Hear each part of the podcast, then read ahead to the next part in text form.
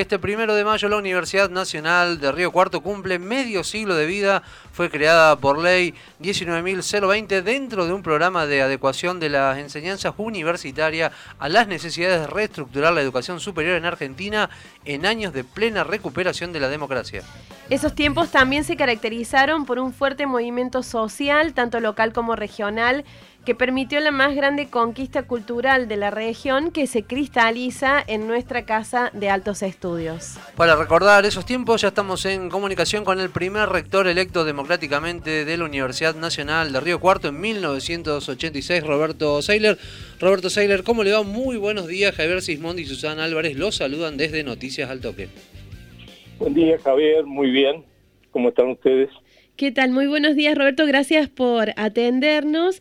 ¿Y cómo fueron esos primeros años de transición hacia la democracia? Mm, ¿Se acuerda de cómo vivió esas primeras decisiones que tuvo que tomar? Eh, bueno, sí, cómo no me voy a acordar. Es decir, la, la universidad, a la Universidad de Río Cuarto la conocí desde su creación, porque yo llegué en el año 1972, un año después de de, la ley de su inicio, o sea que recorrí prácticamente todos los pasos de, crecimiento de la misma, ¿no? Pero yendo ya a, los años eh, posteriores en los cuales la, la, universidad tuvo la oportunidad de, de, pasar a ser una universidad autónoma, eh, 1983 significó toda una ebullición para una cantidad de cosas, para, para las ideas, para el pensamiento, para el quehacer. Por lo tanto, la Universidad de Río Cuarto comenzó a prepararse durante todo ese periodo de, normalización, del 83 hasta el 86, la universidad eh, estuvo a cargo de un rector normalizador, ya en el periodo democrático, y esa normalización eh, significaba básicamente eh, generar una base necesaria para la elección eh, final o del primer rector, rector electo que recayó en mi persona. Esa base necesaria eran los concursos. Entonces, del 83 al 86, la universidad este, estableció determinadas este, normas y comenzó a concursar a sus profesores. Una vez que tuvo un porcentaje determinado, ya, ya estuvo en condiciones de, ir a la asamblea universitaria. Eh, bueno, ¿cómo fueron las, las decisiones en ese momento? Prácticamente había que construir todo el andamiaje eh, legal o formal para una universidad autónoma, ¿no? Así que los trabajos por supuesto la tarea eh, fue muy grande. Había que construirla en el dicho en el dicho físico de la construcción de la universidad y además había que construir toda esa base que le daba el funcionamiento democrático, ¿no? Así que eh, fueron años muy interesantes. ¿Qué, ¿Qué, pasó con los docentes que había sido, habían sido cesanteados durante el proceso militar? Bueno, los docentes a partir de allí este, se fueron se fueron reincorporando docentes y se fueron reincorporando no docentes también durante los los dos periodos de mi gestión eh, todos estos docentes o todos los que fueron pidiendo su, reincorporación nuevamente y los no docentes este, fueron reincorporados.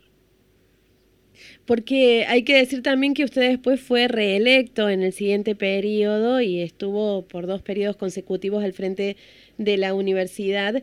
En esa época, Roberto, usted tenía nada más que 35 años, a lo mejor es uno de los rectores más jóvenes que ha tenido nuestro país. ¿Es verdad que en el Consejo Interuniversitario Nacional lo cuidaban los otros rectores que tenían más edad? ¿Lo aconsejaban por ser usted más joven? Sí, es un poco parte de la parte de la anécdota, ¿no? Este, yo llegué de Estados Unidos en el año 1983 venía de, de, hacer mi, mi, especialización, de hacer mi doctorado allá y realmente después de haber estado trabajando en esas, en esas grandes universidades, todavía me seguía sintiendo un estudiante más, ¿no? Así que este, de pronto pasar a ser rector de una universidad era algo que, que, no cabía, costaba, costaba creerlo. Y sí, era, era, muy, era muy joven todavía, si bien este, creo haber tenido ideas claras de lo que tiene que ser una, una universidad, una institución eh, pública como la que me tocaba dirigir. Y sí, a nivel de Consejo Interuniversitario Nacional, yo era el, más joven de todos, por supuesto, este, y, bueno, de allí, por esa relación, quedaron una cantidad de, amigos hoy muy grandes, este, realmente que sigo comunicándome con ellos telefónicamente, este, que fueron rectores también de otras universidades en ese momento, ¿no? Una, una, una anécdota muy linda, ¿no? Recordamos que estamos en comunicación telefónica con Roberto Seiler, primer rector electo democráticamente en la Universidad Nacional de Río Cuarto. ¿Cómo ve la universidad y la educación pública hoy y qué diferencia la ven en esos tiempos en los cuales usted era rector de la Nacional de Río Cuarto? Bueno, eh, después que pasan tantos años entre medio, hay una cantidad de cosas que tienen que ir ayornándose o ajustándose a los, a los nuevos tiempos. Sí, eh, hay una cuestión que creo que no, que no cambia, y que son los objetos de una institución universitaria, que son este, generar investigación, eh, acumular eh, conocimiento, hacer buena docencia y transferir ese conocimiento a la sociedad para dar luces en lo que la sociedad necesita o solucionarle sus problemas, como se suele decir, ¿no? Estos, estos objetos de una universidad eran en aquel entonces y esos objetos son hoy. Eh, la universidad este, ha crecido mucho con el tiempo, tiene que atender hoy a una cantidad eh, mucho más grande de estudiantes, tiene una cantidad de docentes eh, mucho mayor y bueno, está en condiciones, está en condiciones de seguir llevando adelante esos eh, objetos fundamentales de una universidad. La, la pandemia que nos toca vivir o esta situación que en lo individual nunca imaginamos tal vez que fuera a ocurrir, institucionalmente tampoco se pensó que eh, hubiera necesidad de pelear con una adversidad de este tipo, la entiendo que la sacudió a la universidad o la dejó en este momento este, un poco falta de respuesta eh, o lenta de respuesta frente a esta situación como creo que un poco nos dejó nos dejó a todos no eh, pero la universidad tiene que recuperar esta esta respuesta nuevamente tiene que seguir apostando por una educación de, calidad, una formación de profesionales en su, en su máxima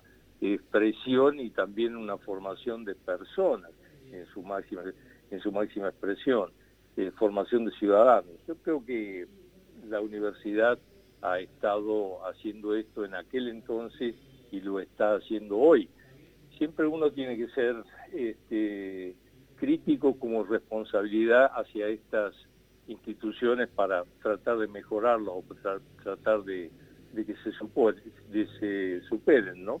Este, entonces, en ese sentido yo soy un poco crítico, digo, la universidad tiene que empujar hacia arriba, tiene que levantar más el, techo, por decirlo en alguna manera figurativamente, que hoy este, está tal vez un poco caído, tiene que tener reacciones, tiene que tener más una presencia eh, más eh, fuerte en la sociedad y máxime en una situación como esta que estamos viviendo.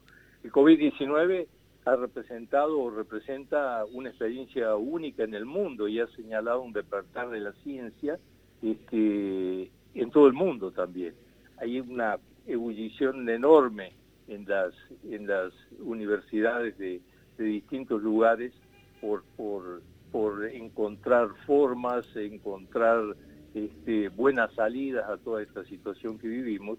Y yo digo, la Universidad de Río Cuarto también debería estar marcando una presencia más fuerte, aún en las cosas, en las cosas mínimas, este, ir indicando o iluminando pasos para la, la sociedad de lo mucho que la sociedad necesita, ¿no? Esto mm, no se está haciendo y es una de las de las críticas que yo le hago a la